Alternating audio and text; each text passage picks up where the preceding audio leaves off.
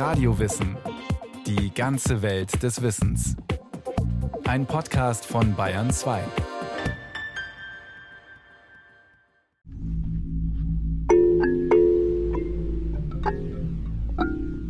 Ein kleines Bündel Leben. Noch. Oder eher schon ein Stück Sterben. Das dunkelhäutige Kleinkind scheint nur noch aus Haut und Knochen zu bestehen. Übergroß wirkt das Köpfchen angesichts der dürren Ärmchen und Beine, fiebrig glänzend die Augen. Und grotesk für das Auge des Betrachters, der Bauch wölbt sich unnatürlich groß nach vorn. Doch er ist kein Zeichen des Überflusses, sondern des Hungers. Kwashiorkor heißt die Krankheit, hervorgerufen durch extremen Eiweißmangel. In der ostnigerianischen Region Biafra, die einseitig ihre Selbstständigkeit ausgerufen hat, kennen verzweifelte Eltern diese Krankheit nur allzu gut. Es ist der Krieg, der ihre Kinder tötet, entweder laut und schnell durch Bomben und Granaten oder leise und langsam durch leere Teller. Das erste Zeichen, das man äußerlich wahrnehmen kann, die Haut beginnt wässrig auszusehen, der Bauch wird immer größer. Die Augen beginnen einzusinken. Das ganze Fett im Körper ist abgebaut. Man kann sehen, wie die Knochen herausstehen. In den Flüchtlingslagern, in denen sich die Hungernden zusammendrängen, weiß man oft schon am Vorabend, wie viele Tote der nächste Morgen bringen wird. Zu diesem Zeitpunkt kann man einem Menschen ansehen, dass ihm noch ein oder zwei Tage zu leben bleiben. Amaubani weiß, wovon er spricht. Er ist 21 Jahre alt, als der Biafra-Krieg beginnt, und er hat gesehen, wie Menschen, vor allem Kinder und Ältere, vor seinen Augen verhungerten.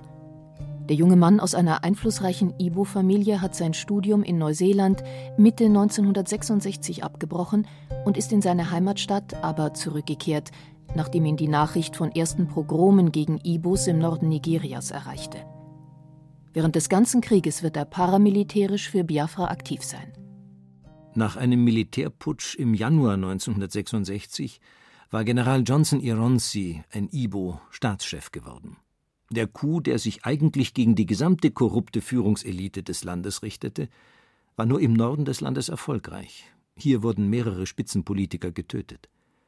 Obwohl sich unter den Putschisten nicht nur Ibos, sondern auch Yoruba befanden, sah Nordnigeria den Staatsstreich als Versuch des Südostens, die Macht zu ergreifen. Mit fatalen Folgen. Das war der unmittelbare Auslöser dann für eine Reihe von Angriffen gegen Ibos, die in anderen Landesteilen als im Südosten lebten. Also vor allen Dingen, es hat Angriffe gegen Ibos im Norden Nigerias gegeben, die sozusagen stellvertretend dafür, dass sie Ibos waren, jetzt angegriffen und ermordet wurden. Der Historiker Dr. Axel Harnight Sievers der lange Jahre in Nigeria gelebt und zum Bürgerkrieg geforscht hat. Das koloniale Nigeria setzte sich aus drei Großregionen zusammen. Dem Norden mit den islamischen Hausa-Fulani-Gruppen, dem Westen, in dem vor allem Yoruba lebten, und dem Südosten, in dem die christlich missionierten Ibos die Mehrheit bildeten. In jeder Großregion gab es auch zahlreiche weitere ethnische Minderheiten. Die britischen Kolonialherren setzten auf ihr Prinzip der indirekten Herrschaft. Die konservative, arabisch beeinflusste Führungselite im Norden wird zu ihrem bevorzugten Ansprechpartner.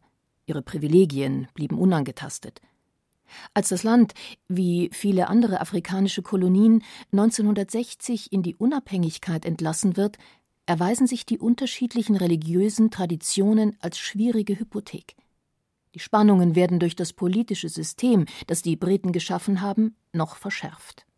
So wie sie den Staat strukturiert hatten, indem es unmöglich war, dass die Ibo über die Wahlurne an die Macht kommen konnten. Genauso wenig wie die Yoruba über die Wahlurne an die Macht kommen konnten. Heinrich Bergstresser, Buchautor und langjähriger Nigeria-Kenner. Er spielt darauf an, dass die Briten die politische Vertretung der Regionen mit der Bevölkerungsverteilung verknüpften was den bevölkerungsreichen Norden automatisch bevorzugt. Angesichts der Machtübernahme der Militärs scheint die junge Demokratie Nigerias schon nach wenigen Jahren vor dem Auszustehen. Die Premierminister der drei großen Regionen werden von Militärgouverneuren abgelöst. Für den Osten beruft General Ironsi einen Mann, der die weitere Geschichte des Landes maßgeblich beeinflussen wird: Colonel Chukwu Emeka Odumegwu Ojukwu. Der Millionärssohn, ein Ibo, hat in Oxford Geschichte studiert und die britische Militärakademie Sandhurst besucht. Auch sein künftiger Gegenspieler, Colonel Yakubu Gowon, erlangt nun als Heeresstabschef eine Schlüsselposition. Gowon, Sohn eines Methodistenpfarrers, stammt aus Zentralnigeria, dem sogenannten Middle Belt, und gehört einer ethnischen Minderheit an. Das Tempo der Ereignisse beschleunigt sich. Auch Militärchef Ironsi kann sich nicht lange halten. Er wird nach wenigen Monaten im Juli 1966 bei einem Gegenputsch des Nordens getötet. Gowons Stunde ist gekommen. Er wird Nigerias neuer Staatschef. Eine Entscheidung, die Ochuku in Frage stellt, da er sie für illegitim hält. Als Reaktion auf den ostnigerianischen Widerstand schickt Gowon Soldaten und Beamte aus dem Osten nach Hause. Sie erhalten nun von der Bundesregierung in Lagos keinen Sold mehr, was Tausende in Existenznot stürzt. Dennoch soll Ostnigeria weiterhin Steuern an die Regierung in Lagos bezahlen. Das lehnt Militärgouverneur Ochuku ab. Im September folgen weitere Pogrome im Norden. Tausende von Ibos werden getötet. Ihre verstümmelten Leichen schickt man in Eisenbahnwaggons Richtung Osten, als Botschaft an Militärgouverneur Ojuku. Ein riesiger Flüchtlingsstrom von Ibos setzt ein. Die Zeichen stehen auf Sturm. Ghanas populärer Präsident Kwame Nkrumah der die ehemalige britische Kronkolonie Goldküste in die Unabhängigkeit geführt hatte, lädt Gowon und Uchuku zu Vermittlungsgesprächen nach Aburi ein. Beide Männer sind inzwischen die zentralen Akteure in der Machtprobe um Nigerias Zukunft. Nach zehn Verhandlungen einigt man sich auf eine Art Konföderation nach amerikanischem Modell. Die Gefahr eines Bürgerkrieges scheint gebannt. Doch die Briten wollen diesen Kompromiss nicht. Sie suggerieren Gowon, er sei über den Tisch gezogen worden und veranlassen ihn, den ausgehandelten Kompromiss im Nachhinein wieder aufzukündigen. Der nigerianische Staatschef teilt das Land eigenmächtig in zwölf Bundesstaaten auf, wodurch Ostnigeria seine ökonomisch wichtigsten Gebiete verlieren würde. Die Region leidet bereits unter einer Wirtschaftsblockade der Zentralregierung und fühlt sich nun in ihrer Existenz bedroht. Sie sieht keine Alternative mehr zu einer Sezession. Am 30. Mai 1967 erklärt Ojukwu die Unabhängigkeit Ostnigerias. Der neu gegründete Staat soll den Namen Biafra tragen, mit Enugu als Hauptstadt. Biafra wird eine eigene Flagge und Währung sowie seine eigene Hymne haben.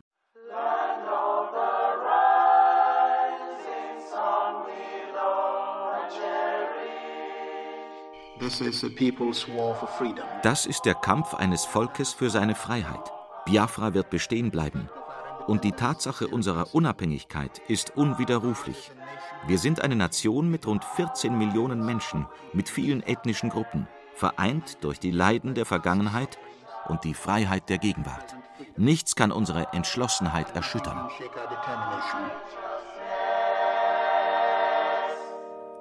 Biafras Staatschef Ojukwu.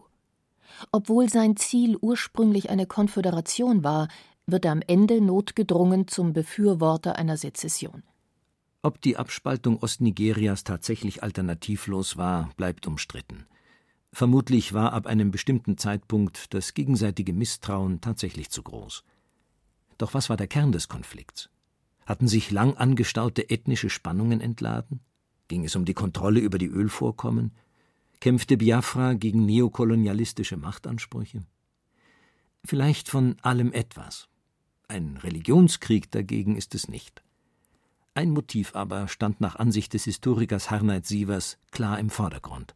Es war in erster Linie ein Versuch einer Region, die eine starke eigene ethnische Identität hatte und sich in so eine marginalisierte Position gedrängt sah, sich selbstständig zu machen und einen eigenen Staat als Biafra zu gründen. Und dieser Versuch ist dann natürlich in die Mühlen des Kalten Kriegs hineingeraten. Es hat teilweise dann religiöse Dimension auch bekommen, aber im Kern war es ein Versuch einer bestimmten ethnischen Gruppe, die sich abgelehnt fühlte, in dem größeren Staat Nigeria einen eigenen Weg zu gehen. Ojukus Gegenspieler gewonnen, erklärt Ostnigeria den Krieg. Sein Credo, souffliert von britischen Beratern, eine Balkanisierung Nigerias muss unbedingt verhindert werden. Am 6. Juli 1967 erfolgt der erste Angriff der nigerianischen Truppen. Es ist ein Kampf zwischen David und Goliath. Auf der einen Seite die gut gerüstete nigerianische Bundesarmee, die während des Krieges von ca. 8000 auf 250.000 Mann wächst. Auf der anderen Seite die biafranischen Streitkräfte, die erst einmal aufgebaut werden müssen und im zweiten Kriegsjahr schätzungsweise 34.000 Mann umfassen. Außer zwei zivilen Flugzeugen besitzt Biafra bei Kriegsbeginn praktisch keine schweren Waffen und nur einen kleinen Vorrat an Gewehren. Rückblende es war die Berliner Afrikakonferenz gewesen, bei der die europäischen Kolonialmächte 1885 den afrikanischen Kontinent unter sich aufgeteilt hatten. Sie verbrämten die brutale Unterwerfung als Akt der Zivilisierung. Man wolle, so hieß es heuchlerisch in Berlin, den afrikanischen Völkern den Fortschritt des Abendlandes und die Segnungen des christlichen Glaubens nicht vorenthalten. Ohne Rücksicht auf jahrhundertealte sprachliche und kulturelle Verbindungen wurde der riesige Kontinent wie mit einem Lineal in einzelne Einflusssphären aufgeteilt. Als nach dem Zweiten Weltkrieg immer mehr Kolonialstaaten ihre Unabhängigkeit erkämpften, wurde die Entlassung in die Souveränität oft an die Auflage geknüpft, an den bestehenden Grenzen nichts zu ändern. Andernfalls, so das Argument, drohe in Afrika ein heilloses Chaos. Biafra wäre ein Präzedenzfall gewesen. Es hätte im Fall eines Sieges die von den Kolonialherren gezogenen Grenzen erfolgreich verändert. Das wäre der erste und einzige Staat gewesen, der dort Schule hätte machen können, und das wollte man natürlich verhindern. Doch wäre ein eigenständiges Ostnigeria, wäre der rund 30.000 Quadratmeilen große Staat Biafra überhaupt lebensfähig gewesen? Die Einschätzung des Historikers Hanheit Sievers. Das wäre kein kleines Land gewesen. Das hätte etwa so die Ausmaße fast von Ghana gehabt. Wesentlich ein Bauernland, ähm, auch mit ein paar Plantagen und so was, alles ein paar größeren Städten. Und was natürlich sich dann im Laufe des Kriegs erst sozusagen als richtig relevant herausgestellt hat und dann in der Nachkriegszeit, es saß eben auch auf großen Ölvorräten. Ölvorräte, die das Land natürlich richtig reich hätten machen können. Also wirtschaftlich tragfähig in jedem Fall. Der Ölreichtum hätte für Biafra ein Segen sein können doch er erwies sich als Fluch. Die britische Erdölfirma Shell hatte sich vertraglich äußerst lukrative Bedingungen gesichert. Während Vertreter des Nordens an Details offenbar nicht allzu sehr interessiert waren, hatten die Ibos nachgerechnet und waren zu einem ernüchternden Ergebnis gelangt. Amaubani, der vor dem Krieg vorübergehend bei Shell gearbeitet hatte. Eastern Nigeria produced Ostnigeria erzeugte damals über 87 Prozent der Steuereinnahmen aus dem Erdölverkauf. Und Großbritannien machte große Gewinne, zahlte aber wenig an Lizenzgebühren. Was die Briten in einem Jahr zahlten, war die Summe, die sie eigentlich in drei Monaten hätten zahlen müssen. Auch andere ausländische Akteure werden aktiv. Die Sowjetunion ist daran interessiert, in Westafrika eine eigene Basis aufzubauen und bietet Biafra ihre Hilfe an. Vorausgesetzt, das Land übernimmt die sozialistische Wirtschaftsordnung. Doch Biafra will nicht gezwungen sein, Anweisungen aus Moskau zu befolgen. Es war wie ein Krieg, an dem sowohl der Osten als auch der Westen interessiert war. Doch die Biafraner wollten nicht, dass ihr Unabhängigkeitskrieg zwischen die großen Machtblöcke geriet. Sie hatten Angst vor einem zweiten Vietnam. Die Sowjetunion wechselt daraufhin die Seiten und unterstützt die Bundesregierung in Lagos mit Jagdflugzeugen, die von ägyptischen Piloten geflogen werden. Hilfsangebote aus der Volksrepublik China, die keine Bedingungen stellt, nimmt Biafra an. In den USA muss der republikanische Präsidentschaftsbewerber Richard Nixon Rücksicht nehmen auf die afroamerikanische Bevölkerung, die geschichtliche Verbindungen zu Westafrika hat und mehrheitlich auf der Seite Biafras steht. Vor den Wahlen verspricht Nixon daher Hilfe für Ostnigeria. Er benutzte sie, um die Wahlen zu gewinnen. Er sagte, ein Schiff werde bereits mit Lebensmitteln und sonstigen Gütern für Biafra beladen. Sobald Nixon die Wahl gewonnen hatte, wurde das Schiff wieder entladen. Die Organisation afrikanischer Staaten OAU stellt sich ebenso wie die Vereinten Nationen auf die Seite der Regierung in Lagos. Frankreich dagegen, damals noch nicht NATO-Mitglied, bietet Biafra massive finanzielle Hilfe als Gegenleistung für exklusive Ölverträge. Zu einer diplomatischen Anerkennung Biafras kann sich Frankreich allerdings nicht durchringen. Im Gegensatz zu afrikanischen Staaten wie Tansania, Gabun, Zaire und die Elfenbeinküste, sowie als einziger nicht-afrikanischer Staat Haiti. Die Kolonialmacht Portugal erlaubt Biafra, die Insel Sao Tomé als Flugbasis zu benutzen. Sie will sich, wie Südafrika, das den Sezessionisten ebenfalls seine Hilfsbereitschaft signalisiert, Sympathien in Schwarzafrika erkaufen. Portugal hatte in den 60er Jahren, anders als Frankreich oder Großbritannien, ja noch ein Kolonialreich in Afrika, war massiv unter Druck. Es standen überall Unabhängigkeitsbewegungen in Guinea-Bissau und in Angola und so weiter. Und äh, Portugal versuchte, sein Kolonialreich zu retten und hat sich dann auf die Seite von Biafra gestellt, weil es sich davon erhofft hat, falls es mit Biafras Unabhängigkeit klappt, einen Freund in Afrika zu bekommen. Die skandinavischen Länder sowie private und vor allem auch kirchliche Hilfsorganisationen unterstützen Biafra aus humanitären Gründen. Sie organisieren Hilfslieferungen im großen Stil. Jesus Line nennt man schon bald die christlich gesponserten Flugtransporte. Mutige Piloten führen sie auch ohne Erlaubnis der Bundesregierung durch und riskieren somit den Abschuss. In abenteuerlichen Nachtflügen bringen sie Lebensmittel und Medikamente in die umzingelte Enklave und landen auf provisorischen Dschungelpisten. Einzelpersonen wie der idealistische schwedische Graf Karl Gustav von Rosen ragen in besonderem Maße hervor. Der Pilot versetzt mit seinen Kleinflugzeugen den sogenannten Biafran Babies der nigerianischen Luftwaffe schwere Niederlagen. Mehr als einmal setzt der humanitäre Aktivist sein Leben aufs Spiel. Eine besondere Rolle spielt der Vatikan. Der gläubige Katholik Ojuku hört in entscheidenden Situationen auf die Mahnungen des Papstes, unnötiges Blutvergießen zu vermeiden und vergibt damit mehrmals wichtige Kriegschancen. Biafra sollte auch ein Signal sein gegen neokoloniale Bevormundung und wirtschaftliche Ausbeutung. Die 60er Jahre beflügeln Befreiungsbewegungen in vielen Ländern. Revolutionäre wie Che Guevara und Fidel Castro inspirieren auch viele junge Afrikaner gleichsam als Botschaft an die ganze Welt, insbesondere aber an andere afrikanische Staaten, bekräftigt Biafras Führung in der sogenannten Ahira-Erklärung die Absage an jede Form von Rassismus und das Recht des Kontinents, Staaten nach seinen eigenen Vorstellungen zu gestalten. Intellektuelle wie der Schriftsteller Chinua Achebe wirken an der Formulierung der Declaration of Ahira mit. Der Politikersohn Ama Ubani war bei der Verabschiedung des politischen Manifests dabei. Ich war bei dem Treffen anwesend. Ojuku verlas die Ahira-Erklärung. Sie war ein Manifest der Überlegungen, die zum Krieg geführt hatten. Es war nicht die Idee eines Einzelnen. Die Erklärung vermittelte einen wahren Eindruck von den Gefühlen der Menschen, die sich erhoben und sagten, wir wollen frei sein. Die britische Labour-Regierung unter Harold Wilson rüstet den nigerianischen Verbündeten massiv auf. Biafra verliert durch militärischen Verrat den Hafen Port Harcourt und damit seinen einzigen Zugang zum Meer. Danach verschärfen sich die Versorgungsengpässe dramatisch. Je weiter die nigerianischen Truppen vorrücken, desto kleiner wird das Gebiet, das Biafra zur Selbstversorgung zur Verfügung steht, desto mehr Flüchtlinge drängen in die schrumpfende biafranische Enklave.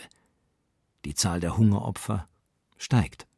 Die Zahlen für die Opfer der Hungerkrise sind extrem umstritten. Die bewegen sich zwischen einigen hunderttausend und zwei Millionen. Es gibt einfach keine vernünftige statistische Grundlage. Ich denke, eine Million Opfer, das ist eine Größenordnung, von der wir ausgehen können.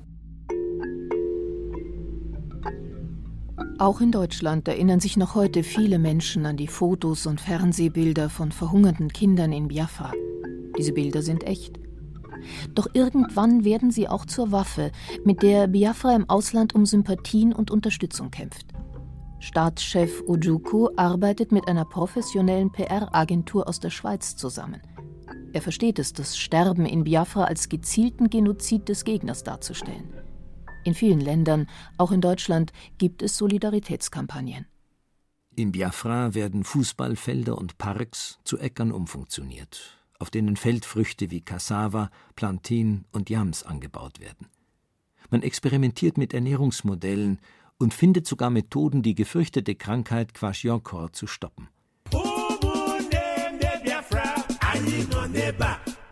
Die biafranische Armee führt eine Art Guerillakrieg. Letztlich aber ist die Übermacht der Gegner erdrückend.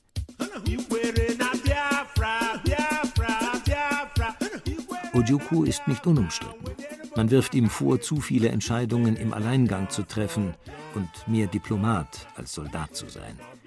Es gibt Gerüchte, man habe ihn von seinem Posten entfernen wollen.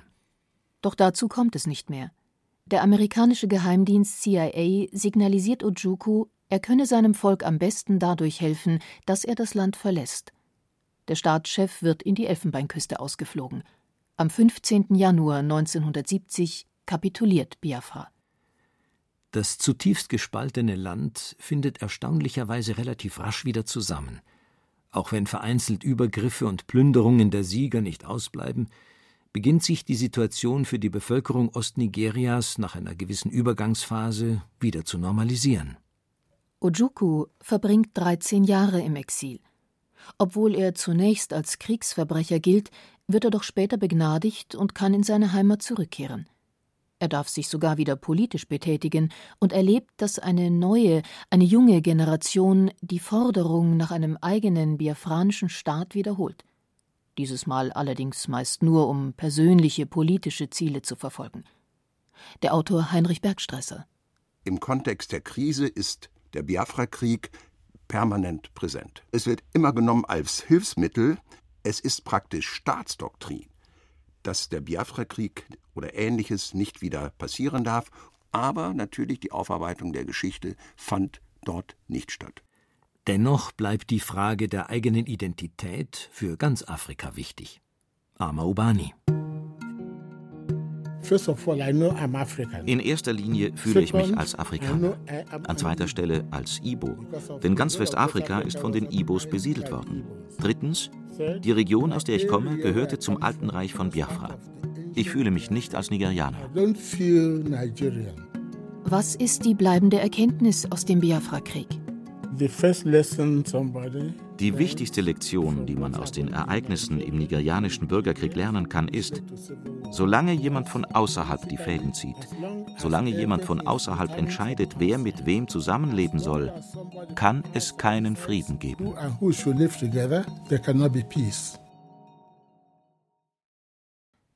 Sie hörten Der Biafra-Krieg, eine afrikanische Tragödie von Gerda Kuhn.